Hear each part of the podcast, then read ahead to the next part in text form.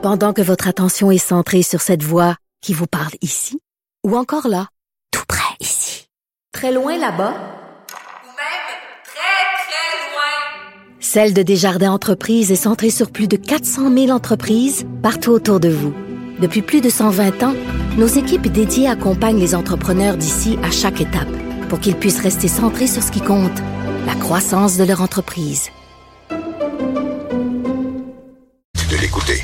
À chaque mercredi, je discute avec mon ami le politologue Christian Dufour de tout et de rien. Salut Christian, bonne année. Bonjour, bonjour, bonne année aussi à tous les auditeurs. On, peut encore le dire cette semaine. hein? Ben oui, tout à fait. Écoute, là, une chicane de chroniqueurs, on aime ça. On aime Oui, c'est vrai qu'on aime ça, c'est vrai qu'on aime ça. Pour une fois, le journal de Montréal n'est pas impliqué. J'y pensé d'ailleurs, hein? je me c'est la presse et le devoir. C'est la presse et le Qu'est-ce que devoir. t'attends, Richard? Il faut que, faut que t'embarques. Bon, on va Alors- embarquer ce matin.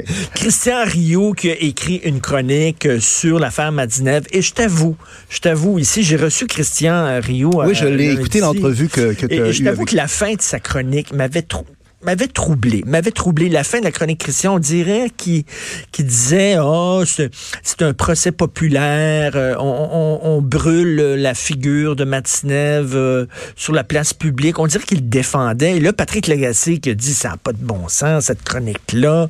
Et là, et, euh, Christian Rio qui réplique aujourd'hui dans la presse en disant que Patrick Lagacé était, était malicieux. Euh, Qu'est-ce que tu en penses dans tout ça? Qu'est-ce que tu en penses de l'affaire Madinev et de la chicane entre Lagacé Ben, je trouve que et c'est un débat important qui fait ressortir euh, des éléments qui sont pas futiles. Donc, je suis content de, de ce euh, débat-là. Bon, moi aussi, euh, le- la chronique de Christian Rioux dans Le Devoir, je pense, de samedi dernier, m'a mis profondément mal à l'aise. Ah oui? Moi, non, non, vraiment, là, parce que je n'étais pas vraiment d'accord avec lui, euh, parce que je trouve qu'il escamotait beaucoup le fait que Maznev, c'est un pédophile. C'est un pédophile. Là. Ah. Euh, bon, c'est bien beau de dire qu'il y a eu une relation avec une, une jeune fille de 14 ans, qui, a- qui avait un an de moins que l'âge euh, euh, légal, puis qu'elle est euh, en France, il y a une espèce de tolérance à l'égard de ça. Mais il escamotait le fait qu'il y a aussi eu des relations avec des garçons et des filles de 10-11 ans, et qui a été célébré depuis des décennies par toute l'intelligentsia euh, littéraire et intellectuelle euh, français. Et puis je trouvais que Christian je trouve qu'il l'a, il l'a raté là-dedans parce qu'il il, il- soulignait le fait que l'œuvre de Maznev était exigeante. Euh, puis il faisait référence à Lise Bombardier de façon sèche, sans saluer quand même le courage évident de Lise Bombardier. Donc, donc l'article de Christian Rioux, moi là-dessus, euh, m'a mis euh, euh, mal à l'aise. Rappelons que euh, Frédéric Becbédé, Becbéder, que, que tu connais, tu l'avais reçu au Franc-Tireur. Je, je me souviens encore de cette entrevue-là, qui est un, un écrivain euh, français que j'aime, qui est vraiment très, très, très populaire. Je trouve que vraiment, ces derniers jours, Et Bec Bédé, Bec Bédé s'est excusé de son amitié avec Matinev parce qu'il défendait, il dit c'est mon ami, tout ça, puis finalement il a dit effectivement, euh, je me suis trompé, je me suis gouré. etc. Sauf que Bec BD, moi, je trouve qu'il a vraiment manifesté, il y a juste quelques jours, la complaisance incroyable de l'élite française dans ce dossier-là. Il a dit que le prix Renaudot, un prix littéraire français qu'on connaît, hein, c'est un prix oui. littéraire important, Important. qui a été donné à M. Maznev il y a juste quelques années. On l'avait donné à Maznev par compassion. Par compassion. Parce qu'il a des problèmes financiers, puis fait bien pitié. Donc là, on Oui, apprend puis il a dit, que- puis il a dit, je vais quand même être ami avec Matinev parce que je ne veux pas. Si je le lâche, j'ai peur qu'il se suicide. C'est ça. Donc je vais rester ami avec lui parce que je ne veux pas fesser sur un gars qui est déjà. Mais, mais qui va y rester ami avec lui, j'ai aucun problème euh, avec ça. Je respecte ça à mort. Véronique Lucie a encore des contacts avec son père, ça ne nous cause pas de problème. Est-ce qu'il fallait qu'il le dise? C'est autre chose. Mais moi, ce que je trouve, c'est qu'au sujet du prix Renaudot, là, moi, j'ai, je suis tombé en bas de ma chaise. Je me le copinage euh, est, est poussé à de telles extrémités en France qu'on va donner un prix littéraire majeur à un copain qui fait pitié parce qu'il est malade puis qu'il a des problèmes financiers. Et, et Bec BD, parce qu'il faut dire Bec BD, tu me le rappelles, a dit qu'il admet que l'attribution du prix Renaudot par le jury dont il faisait partie était une maladresse. Une maladresse, c'est si je renverse mon café là, sur un matin, là, c'est une, euh, une maladresse. Faut-il rappeler que c'est un pédophile, le gars, là? Ça fait depuis 25 ans que tout le monde le sait. Donc, c'est tu qu'il y serais- avait du sexe. Donc, donc, donc, tu serais, tu serais d'accord avec la chronique de Patrick ben, Lagacé hier, hier? Patrick, Patrick, j'ai trouvé, écoute, avec le talent qu'on lui connaît, Patrick euh, Lagacé, il a vargé. Hein, tu comprends-tu? Il a attaqué euh, beaucoup euh, Christian Rioux, mais je trouve qu'il est allé quand même un peu loin parce que euh, il laissait entendre à la fin que peut-être que le devoir aurait pu intervenir pour changer le, le texte. Bon, moi là, non. Moi, je trouve que le devoir se devait de publier le texte de Christian Rioux, qui n'est pas quelque chose de diffamatoire, d'un haineux. C'est un point de vue avec lequel On on, peut d'accord ou pas être non, mais si tu crois à la liberté d'expression, moi, je ne suis pas euh, Patrick euh, là-dessus. Puis il y a même des gens, euh, je suis recommencé hier à aller voir Twitter pour ça, parce que je ne vois plus sur Twitter, mais hier, j'ai fait un effort.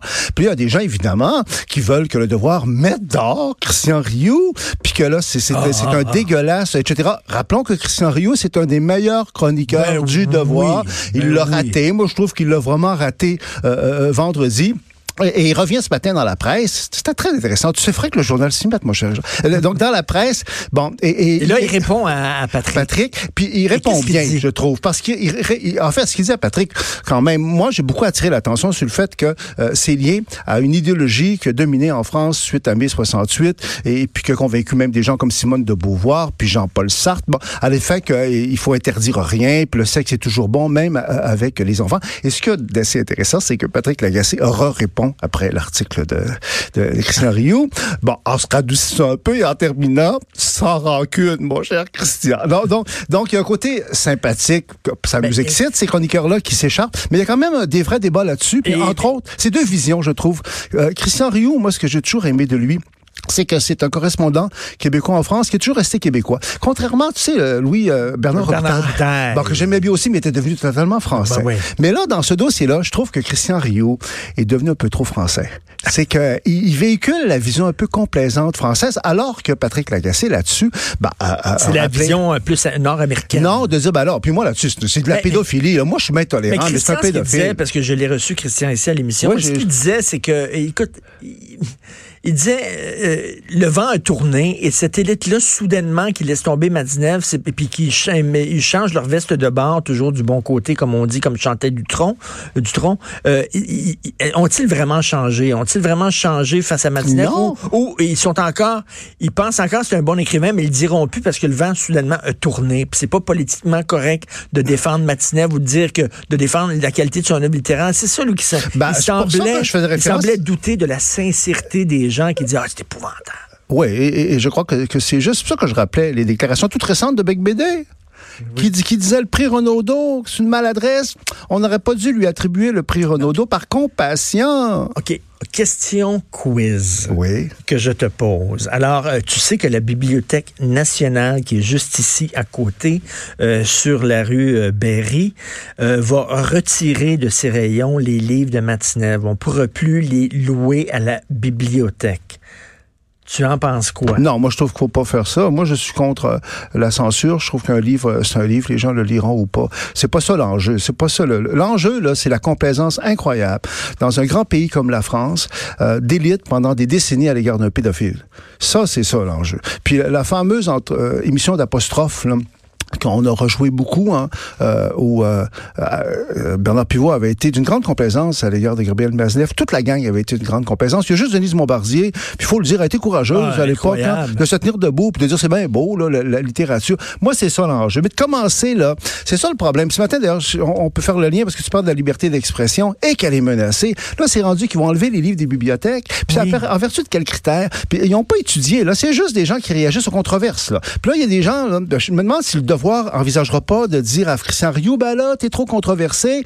Euh, Peut-être qu'on va se passer tes services. Ou là désormais on va censurer tes articles. C'est ça qui m'inquiète. Moi hier je trouve la réplique de de, de Patrick Lacroix, je l'ai aimé quelque part parce qu'il y avait une énergie, puis il fallait vraiment que quelqu'un le dise.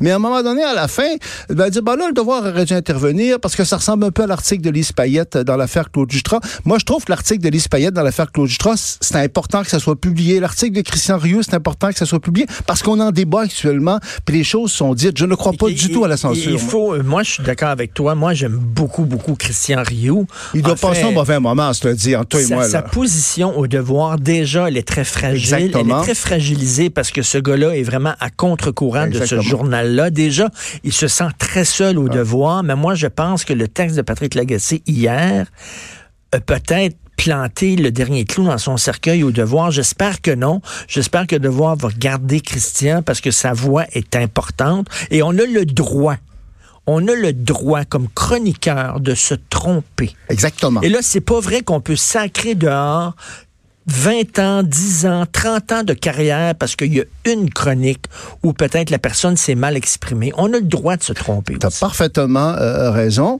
Et il avait le droit de dire ce qu'il a dit. Le devoir se devait de publier son texte sans intervenir euh, comme tel, même si je suis pas d'accord avec son texte. Puis je trouve qu'il y avait une certaine complaisance. Parce que sinon, on entre dans un nouvel ordre moral. C'est très Mm-hmm. révélateur, comme tu me dis, oh, ben, la grande bibliothèque, les courageux de la grande bibliothèque se dépêchent pour essayer d'enlever les livres. Dans quel monde sommes-nous en train de vivre? Qu'après ça, là, après ça, ça va être quoi? Ça va être Lolita de Nabokov, qui est une œuvre de fiction. Je sais pas si je vais, je vais continuer à lire tes chroniques, Richard. Je suis pas sûr si je vais Des fois, tes, des fois, tes chroniques, il y a des points que je trouve un peu douteux. Euh, en même temps, il y a des gens qui disent oui, mais c'est un journal, c'est un journal intime, c'est quelqu'un qui racontait ses histoires de cul avec des enfants. Est-ce qu'on veut vraiment ça dans une bibliothèque? C'est pas une œuvre de fiction, c'est Ben, le marquis à ce moment. OK, écoute. C'est quelqu'un on- qui est devenu célèbre et riche sur le dos de ses victimes, etc., etc. Mais Ben, moi, moi, je veux qu'on en débatte, qu'on le critique. Oui. Je trouve que c'est un pédophile. Tu sais, quand t'es avec des, des, des, des, des filles ou des gars de 10, 11 ans, tout ça est honteux, mais moi, je ne veux pas qu'on censure les livres. Point la. Mais Sade, Sade, qui est un, un grand écrivain que j'aime beaucoup, moi, je, je, je, je- Qu'on relie à tous les ans. hein, j'ai- non, mais j'ai- ça dans, dans la Pléiade chez Oui. moi.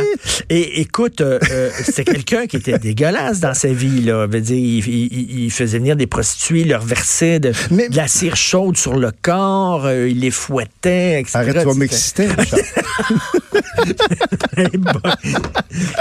tu vas avoir des, des gens contre toi là-dessus. là, mais- Non, non, mais, mais, mais, mais puis sérieusement, il y a un aspect quand même qui est très regrettable là-dedans. C'est que pour défendre un peu quand même la vision française, euh, je trouve que l'affaire Mazef, c'est une tragédie, tragédie. Pour tous ceux qui admiraient la France quand même pour une, une attitude extrêmement permissive à l'égard de la sexualité, une grande tolérance. On n'est pas dans la moralisation à l'anglo-saxonne pour puritanisme en France. On, on, on se dit les gens font ce qu'ils veulent, puis c'est une maîtresse, c'est une maîtresse, etc. Mais- Et là, le danger, c'est qu'il y a le déferlement d'une vague de puritanisme à l'anglo-saxonne dans la foulée de cette complaisance des Et élites françaises. d'un extrême à l'autre. Exactement. Et c'est ça qui va arriver. C'est ça qui va arriver. euh, c'est sûr. Et Denise Bombardier, le rôle de Denise Bombardier là-dedans est très intéressant.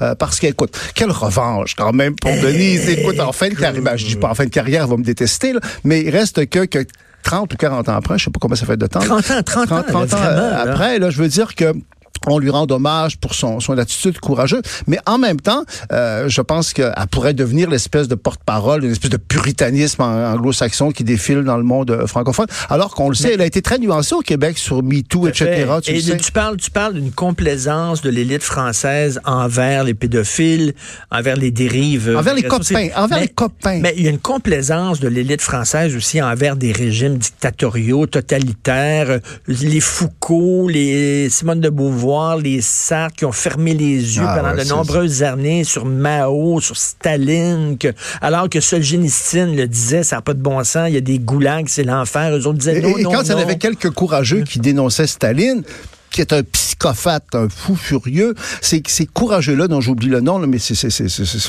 on pourrait les, trouver facilement, se faisaient blaster, je m'excuse Ben de l'anglicisme, par les Simone de Beauvoir et tous les bien-pensants. Moi, je dois dire qu'en vieillissant, on perd certaines de nos illusions. Hein? Puis tu sais, les espèces d'icônes du monde intellectuel français, la Simone de Beauvoir et compagnie, là, pour moi, ça vaut plus grand-chose. Ah ouais. Parce qu'ils sont- ils ont été les complices quand même de millions de personnes qui ont été assassinés, emprisonnés, torturés. Puis là, ils faisaient la morale. On était compagnons de route Et- des communistes. Écoute, Et euh, encore aujourd'hui, je voyais récemment les plus les intellectuels français les plus importants, c'était la page couverture d'un magazine en France et on mettait Alain Badiou là-dedans. Ouais. Alain Badiou qui est un marxiste là, puis tout ça, puis qui prend la défense encore de Pol Pot puis des Khmers rouges là aujourd'hui là. Ouais, je sais. je sais. De toute façon, les Khmers rouges, je pense que le puis le Pol, Pol Pot avait étudié. euh, enfin, donc on pourrait parler la longtemps de nos vies. euh, Pol, Pol Pot avait étudié à Euh, C'est ça. Donc, écoute, moi, j'aime beaucoup la France, mais en même temps, il y a un côté parfois un peu décadent dans notre bonne mère euh, euh, patrie. Mais je le rappelle, moi, j'ai peur quand même Mm. du déferlement du puritanisme anglo-saxon. C'est pour ça que le débat entre Christian Rioux et, et, euh, Patrick Lagacé, sans rancune, exprime les deux points de vue en définitive. Euh, je trouve que Christian a été un peu faible, mais, mais, mais, mais ce qu'il veut dire, c'est que c'est plus compliqué que Patrick voudrait le que, est-ce penser. que Christian, dans sa réponse aujourd'hui, est-ce qu'il dit effectivement, j'ai pas choisi les bons mots, effectivement, j'aurais dû mieux? Est-ce qu'il y a comme un, Non, je trouvais que sa réponse un genre était- de contrition dans sa non, réponse? je trouvais que sa réponse? était forte euh, quand même euh, et, et intéressante. Le seul point où je suis pas euh, Christian Rioux, puis c'est assez fondamental, c'est un pédophile. C'est un pédophile, clairement, il l'a dit, Mhm. assumé. Donc là, là, de dire qu'il a une œuvre exigeante, on s'en calisse. C'est qu'il a une œuvre exigeante. Le gars, là, il aimait ça, coucher avec des petites filles. Tu, tu comprends? Moi, là-dessus, c'est un no way. dirais, OK. C'est tellement, c'est tellement touché, délicat. Louis-Ferdinand Céline, OK, qui disait, qui écrivait des pamphlets en disant qu'il fallait tuer les Juifs, puis les Non. gazer, puis que c'était une gangrène, Mm. puis un cancer, puis tout ça.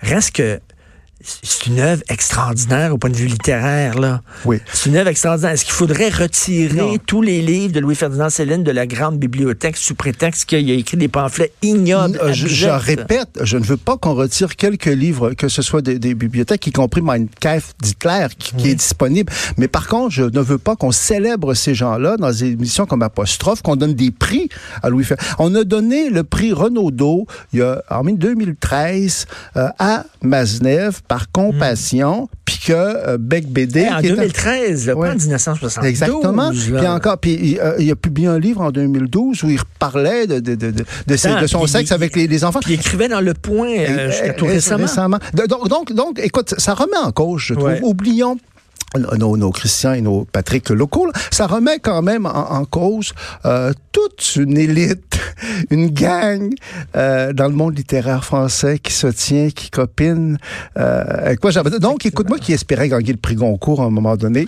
Moi, je suis pas sûr parce que je les connais pas assez cette gang-là. Je pense qu'il faut les voir, aller déjeuner avec eux et puis avoir des problèmes financiers. D'où le courage, d'où le courage de Denise qui aurait pu dire, moi, je veux faire partie de la gang parce qu'elle a commencé en France. Ah ouais, là, il y a fallait 30 avoir du front, Elle aurait hein. pu dire, là, elle aurait pu dire, moi, je veux faire partie de la gang, je vais faire comme Alexandre Jardin, là, je vais faire le beau, je vais sourire, je dirai rien à Matinev. Au contraire, le prix de front. Ah, Le président, c'est quel courage, quel front. On reconnaît notre devise nationale, Denise, là. en fait. Et puis, je suis jaloux un peu parce que je me dis, écoute, comme fin de carrière, c'est difficile d'avoir un, meilleur retour de l'ascenseur. L'Iran bombarde les Américains. Et là, euh, j'écoute autour de moi les, commentaires. On dirait que, sais, je comprends qu'on critique euh, Trump, je comprends, mais veut dire quand même, le régime le plus fou entre les deux, c'est quand même le régime iranien, maudit. Oh, oh, oh, oh, oh. Euh, des fois, ouais, non, d'accord, mais en tout cas, euh, ce que je, comment dire, Euh, moi, je trouve ce qu'a fait là, From, ça me semble une folie, là, quand même. Là, c'est de jeter de l'huile sur le feu, c'est d'attiser des, des haines ethniques, religieuses. Euh, Ouais, mais le peu- problème, c'est les Iraniens, là. C'est Ouais, pas mais les Iraniens, OK. Je- je- là, là, je vais défendre C'est l'Iran. comme les là, gens qui disaient que le- le- le- les, les journalistes de Charlie Hebdo n'auraient pas dû écrire contre Non, c'est pas pareil. Non, c'est pas pareil. Non, non, moi, moi, c'est- pas pareil. C'est parce que je trouve que l'Iran, là, je, vais défendre l'Iran. Mon corps, corps défendant, tu m'obliges à faire des choses épouvantables, mon cher Richard. Défendre l'Iran? Ben, au moins, il y avait un accord sur le nucléaire quand même que l'Iran avait signé après des grosses négociations où les pays européens avaient été impliqués, dont la France, euh, l'Allemagne. Et cet accord sur le nucléaire-là, l'idée, c'est de réintégrer, l'idée, c'était de réintégrer l'Iran, qui a vécu une grosse révolution hein, à partir de 1979, qui était devenu un paria sur la scène internationale. On a réussi à leur faire signer un accord nucléaire qu'ils avaient l'air de respecter pour une grande part. Bon, c'était peut-être pas parfait, mais c'était pour une grande part. C'est quand même Trump qui a déchiré ça, puis qui s'est mis à imposer d'autres sanctions en l'Iran qui, qui ont fait très, très, très, très mal. Donc, on les a réenfermés dans une position euh, radicale. Il y a beaucoup de gens en Iran. Il y a une classe moyenne en Iran. L'Iran, c'est un pays qui est développé à beaucoup d'égards. Il y a une classe moyenne en Iran qui est pas fan du régime. Mais le problème des Mais politiques ça, ont- comme- bien- comme- bien- puis il y a des Iraniens qui sont contents qu'il soit mort, ce, ce oui, d'accord. Mais il y a beaucoup d'Iraniens, et c'est ça qui est la tragédie, là, qui n'aimaient pas du tout le régime, mais il y a un réflexe nationaliste. Il y a un réflexe, la nation iranienne est comme attaquée. Et ça, je trouve, c'est une tragédie parce que les gens font front commun, là. Euh, euh, le, le général en question, j'écoutais hier euh, CNN puis Fox News, puis on lui dit c'est un barbare, un tueur, un terroriste, tout ce que tu veux. Mais il reste que pour beaucoup d'Iraniens, c'est un héros national. Ce que, ce, ce que tu Attends, veux. minute, il faut il attaqué un héros Il y a une journaliste iranienne, là, je, je- je- ça fait trois fois que j'en parle dans l'émission, mais je reviens là-dessus, le Massi Alinejad, qui a écrit dans le Washington Post en disant que les gens étaient obligés d'aller manifester là, contre les Ben, il y avait des là. Euh, écoute, euh, je- ma Iran. défense de l'Iran a des limites euh, très Oui. très très nettement. Je suis pas en train de dire que tout, tout est merveilleux, mais je pense que quand tu as des millions de personnes dans les rues là, c'est pas juste parce qu'ils sont obligés là. Je veux dire, c'est plus profond. De toute façon, je peux comprendre. Là là, c'est mettre de l'huile sur le feu quelque part. Prends l'Irak, oublions l'Iran deux secondes. L'Irak là, là l'Irak essaie de, se donner un semblant d'unité parce qu'on sait qu'il y a une minorité euh, chiite qui a déjà eu le contrôle, puis la majorité sunnite euh, euh, se sentait pas respectée. Là, on vient de taper sur l'Iran puis de diviser l'Irak. Pardon, on vient de diviser l'Irak fondamentalement. Moi, je trouve que moi ma, ma position, c'est que dans, dans mon opinion plutôt, c'est que c'est pas un conflit qui, peut facilement dégénérer en conflit mondial parce qu'ils n'iront pas d'alliés. en définitive, c'est clair que dans un affrontement avec les États-Unis, ils sont rien. Mais Trump, là, moi, j'avais comme décidé pour ma pense pour ma, santé mentale, de, le considérer comme un clown. Je veux dire, bon, il fait ses, ses parages, mais il y a beaucoup de contre-pouvoirs aux États-Unis, puis que, en définitive, on, va pour ce mauvais moment passer. Puis là, moi, je suis comme revenu dans la réalité, je réalise qu'il est dangereux, là. Puis que s'il va y a des bonnes chances d'être réélu, là. Puis que là, d'ici cinq ans, là, Oui, Moi, là, je trouve l'histoire est tragique. là, ans, on rit, on rit un peu moins. Écoute, si On euh, ça plus, fait là. rien, Christian, on va se joindre avec euh, Jonathan Avec Trudeau, qui est, qui est ici. Salut. Habituellement, il est à Québec, mais là, il est dans les studios à Montréal. Bonjour, Jonathan. Et que- qui a écrit une super bonne chronique aujourd'hui euh, euh, là-dessus. Euh, Ben, en fait, je voulais renchérir sur ce que Christian disait parce que j'écoutais ton commentaire éditorial un peu plus tôt, Richard, puis ça ça- ça m'a irrité un peu parce que tu disais qui, qui est le pire là-dedans? Est-ce que c'est Donald Trump ou c'est le régime iranien? régime iranien. Assurément, quand on regarde, quand on a un jugement de, de, de, de citoyens d'un pays démocratique de l'Occident, on regarde, on compare les régimes, l'islamisme. Euh, bon, évidemment, on dit, ben oui, c'est sûr que c'est le régime iranien, mais on peut pas uniquement baser notre jugement là-dessus. Il faut avoir une lecture très politique, une géopolitique de la situation. Et le problème, c'est que quand on dit que le régime iranien est tout croche, il y a une bonne partie des, des Iraniens qui eux-mêmes le reconnaissaient ça et le vivaient ça. Et quand on parle, je vais faire un parallèle avec le Québec, avec à quel point François Legault a réussi à éveiller le sentiment de nationalisme des Québécois, à unir les Québécois derrière le gouvernement Legault, ben, mon parallèle est peut-être boiteux, mais c'est un peu ça qui est arrivé aussi en Iran. C'est que là, tous les gens ont vu leur sentiment nationaliste être euh, euh, ravivé, si on veut. Ça leur a donné le goût de se ranger derrière le gouvernement iranien et d'appeler à la mort de l'Amérique.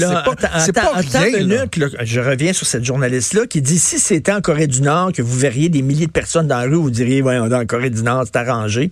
Elle dit la même affaire en c'est pas Iran. pareil, l'Iran. Elle dit Richard. la même affaire en Iran. C'est comme un régime comme la Corée du Nord. Elle dit les jeunes étaient obligés. Ils ont fermé les écoles. Ils ont obligé. Hey, quand ils font des manifestations dans la rue là, qui sont pas autorisées par le gouvernement, je peux te dire qu'ils répriment ces manifestations-là avec des canons à eau puis tout ça? S'ils n'ont pas réprimé ces manifestations-là, c'est que c'est autorisé, encouragé. Ils ont, ils, ont, ils ont demandé aux boutiques de fermer leurs portes. Ils ont demandé aux étudiants de C'est sortir clair que dans c'est la rue. encouragé par, Ben, par c'est le régime. Mais c'est l'Iran, un c'est show, là, mais l'Iran, vu, c'est pas là, la les Corée du Nord.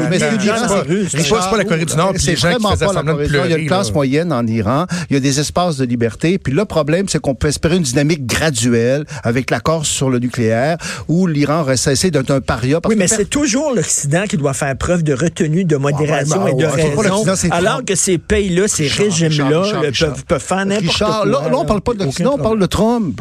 Tu sais, laisse faire l'Occident, là. Mais, non, mais attends, tu dis c'est toujours les États-Unis, puis l'Occident. Tu sais, pendant combien d'années les États-Unis ont joué au Nation Builder? Là? Nous, on va aller chez vous vous dire comment ça fonctionne, on va établir des gouvernements, on va et- et sans, sans toujours beaucoup de succès. Là. La réalité, là, c'est que depuis 100 ans, depuis euh, les Britanniques au Moyen-Orient, ce sont les Occidentaux qui ont mis le trouble dans cette région-là. Puis plus récemment, qu'est-ce qui a, qui a- qui a envahi l'Irak là, pour instaurer la démocratie? C'est George W. Bush euh, Jr. Puis c'est à la... Mais moi, Écoute, la responsabilité moi, de le régime, l'Occident, Richard, le elle est régime- énorme Le là-dedans. régime iranien me fait plus peur que le régime américain. Moi, personnellement, je dis pas qu'il a bien fait de, de, de, de le tuer, mais à un moment donné, là, sais. l'Iran, là, sur la planète, c'est pas grand-chose. Les États-Unis, c'est beaucoup. On a un président américain qui va être encore là peut-être pour cinq ans. C'est ça qui me fait peur, moi, bien plus que l'Iran. Ben, en tout cas, s'il est élu, il serait élu démocratiquement. Ah ben, c'est vrai. Il serait élu démocratiquement. C'est vrai qu'aussi, ce qu'on peut dire, Tu c'est dois l'inquiétude- manifester dans les rues contre euh, Donald Trump, hein, puis il n'y a pas des camions Non, euh, avec des, des, des guns à eau qui arrivent, puis t'es Oui, pas emprisonné. si tu demandes pas- où, où pas on aimerait mieux là. vivre, c'est sûr que j'aimerais mieux vivre aux Non, non, c'est États-Unis sûr, qu'en Iran. C'est pas ça la question. C'est vraiment, c'est de de la politique, c'est de la Mais moi, je diplomatie trouve- étrangère. moi, je C'est là que que Donald Trump est malhabile. Moi, je trouve que c'est un peu de la bêtise ce qu'a fait euh, Trump. Là. Il faut vraiment être intelligent un peu. Là. Écoute, on va te- t'écouter là-dessus. Je veux rien que saluer Christian et euh, je veux réitérer notre appui à Christian Rio. Parce que moi, j'ai peur que Christian Rio perde sa job au devoir et je veux pas qu'il perde sa job T'as au raison, devoir. Même si on n'était pas d'accord avec toute sa chronique d'hier, sa voix, elle est importante. Importante. Et le devoir se que- devait de publier cette chronique-là sans la changer. C'est ça la liberté d'expression. C'était pas haineux, c'était pas diffamatoire, pourquoi serait-il intervenu? Et, et Patrick a bien fait aussi de, Ah de le non. critiquer C'est un très beau dans, débat, dans la, vraiment. dans la presse. J'étais content parce qu'on voit qu'au Québec, il y a encore des vrais débats sur des sujets qui sont pas futiles. Merci beaucoup, Christian. Tout le temps intéressant euh, de te parler, Christian Dufault. Et là, tu vas, tu vas parler, bien sûr, des bombardements, toi. Oui, Loïc Tassé, euh, notre collègue du Journal de Montréal, Journal de Québec, euh, qui va être euh, avec nous euh, dans l'émission. Il y aura aussi le discours à la nation de Donald Trump pendant l'émission 11h, évidemment. Qu'est-ce on va qu'il va dire, tu penses? Avec lui, on ne sait sais pas. jamais. Je sais pas, ce qui m'inquiète, c'est que l'ayatollah, le, le- le- le dirigeant, le guide suprême, a dit hier, oui, c'est une gifle au visage des États-Unis, mais c'est pas suffisant. Donc, si les États-Unis pouvaient considérer que c'était la réponse ultime et finale, si on veut, de l'Iran, ben là, tu dis, ben, peut-être qu'on va se diriger vers un processus de désescalade.